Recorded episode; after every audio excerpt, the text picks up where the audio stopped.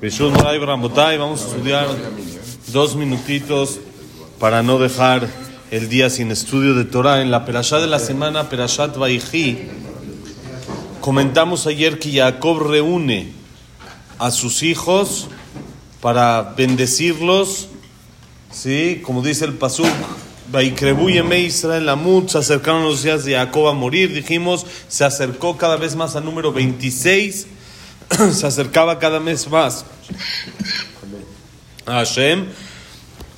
Y luego reúne a sus hijos y los empieza a bendecir. Y empieza a decir, Reubén, tú hiciste esto, esto y esto, cambiaste las camas, sacaste la cama, de mi cama la pusiste en la carpa de tu madre en vez donde yo la puse. Y por lo tanto perdiste el ser el primogénito, todo eso lo va a pasar a Yehuda. Ese acto no es. ¿Pero por qué lo no- perdió? por ese acto, como hizo Por ese ese acto de cambiar las de camas. cambiar las camas, entrometerse en la vida de asuntos personales de su papá, dice Jacob, no es es, como si no es suficiente. Sí, el Pasuk dice Vaishkab. El Pasuk dice se acostó con la, la esposa de su papá. ¿sí? Ah, a tal grado lo considera la Torah. No lo hizo. Sí, pero la Torah lo considera como entrometerse en asuntos del papá. Al nivel de Reubén, eso era suficiente para perder la No, bueno, primogenitura. para perder hasta los dientes. ¿eh? No, no sacó, nada más cambió las camas, no hay ningún problema. No es. ¿sí? Ahora, después pasa por Shimón, Shimón Beleví. También les, los tumba y les da fuerte, Cle jamás mejerotehem, los va reprochando. Y a Shimón y a Leví les dice, Arur apam kiaz, maldita sea su furia, su ira, ya que por enojarse mataron a toda una ciudad. Acabaron con Shechem sin aconsejarse. Tal vez es lo que tenía que hacer, ¿eh? Pero dice la Torah, tenían que Arrebatado. aconsejarse con Jacob. Claro, lo hicieron de forma impulsiva, no lo hicieron tranquilo. Entonces, el segundo es Shimon, le debería de tocar a la primogenitura. Bueno, Shimon no, Leví, Leví tampoco, por lo mismo. Entonces se pasó hasta Yehuda. Dice Rashi que Yehuda cuando estaba escuchando todo eso, cómo le tumbó a Rubén, cómo le tumbó a Shimon, le tumbó a, a, a Leví, se echó para atrás. Dijo, yo no, no entro. Yo no lo veo mañana, hoy no, hoy, hoy no es momento, hoy no toca, hoy no me echo para atrás. Y se echó para atrás y por eso Jacob le llamó dos veces. Le llamó dos veces, le dijo, pasa tú tranquilo. Y le dijo al revés, tú vas a tener el reinado, de ti va a venir el Mashiach, etcétera, etcétera. El tema es, acá Jacob vino los reúne para bendecirlos. Y les empieza a tumbar y les empieza a decir y les empieza, oye, ¿Qué onda con- no era así el asunto, no es lo que quedamos, no, no era el plan, no, no, era así. Era buena onda. ¿Qué es, ¿Qué es esto que Jacob vino quiere decirle a sus hijos y transmitirles de esta manera fuerte en ese momento, justo en el momento de la despedida, en el momento difícil? Entonces, dicen Jajamim de que en una ocasión había un muchacho que era nieto del Admur de Belz.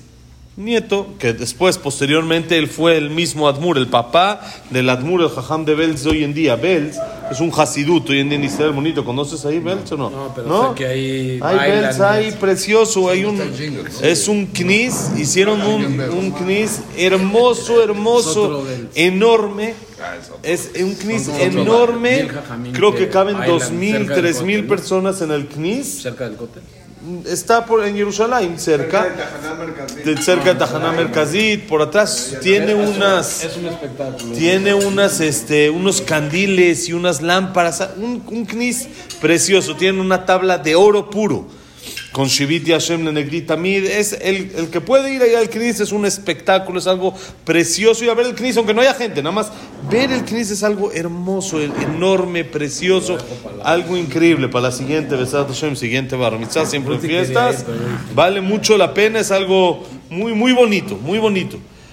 El papá del que hoy es el jajam, del Admur de Belz, su- él vivía con su abuelito, su, su papá falleció, vivía con el abuelito, y cuando era joven, un muchacho de 13, 14 años, una vez el abuelito lo ve a las 8 de la mañana dormido.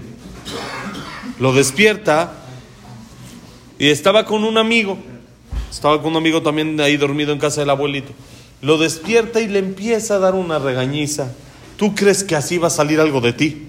A las 8 de la mañana dormido. No, no, él no se metió en la. Él con eso ya tuvo suficiente. A las 8 de la mañana dormido va a salir algo de ti. ¿Qué, qué esperas? ¿Qué va a salir de ti? Le empezó a tundar, a decir y decir y decir. Y el nieto calladito, calladito, le dijo, perdón, abuelito, ya le voy a echar más ganas, no, esto, lo otro. Ya, se acabó.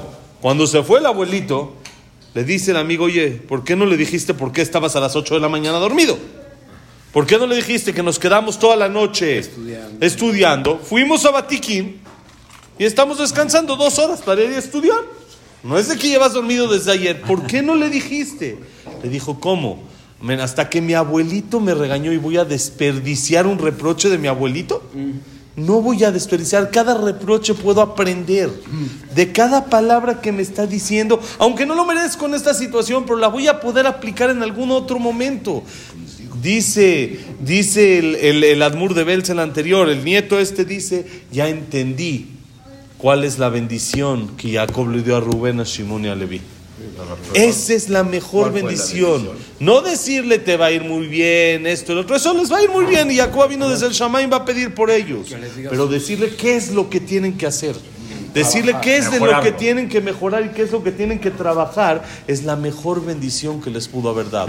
El reproche, el regaño es la mejor bendición que uno puede recibir. es regañarlos, pero quitarles la primogenitura. Eh, ente- sí, claro, eh, le está demostrando qué tan grave es lo que hicieron, para que tengan cada vez más cuidado, que no digan, bueno, hicimos. bueno, no, uno no, no. puso la cama fue algo grave, fue algo delicado. Lo que- hicieron fue algo delicado. Sepan que con esas cualidades, hay que explicar por qué, será otro momento, pero hay, las cualidades que utilizaron no son apropiadas y no son buenas, ni para el primogénito, ni para el rey, por eso tienen que pasar al otro. Entonces, aprendan a trabajar sus cualidades y esa es la mejor, la mejor enseñanza que uno puede recibir en su vida, es cuando acepta los reproches, y eso en realidad es una gran verajá. Baruja, Adonai Leolam, amén, amén.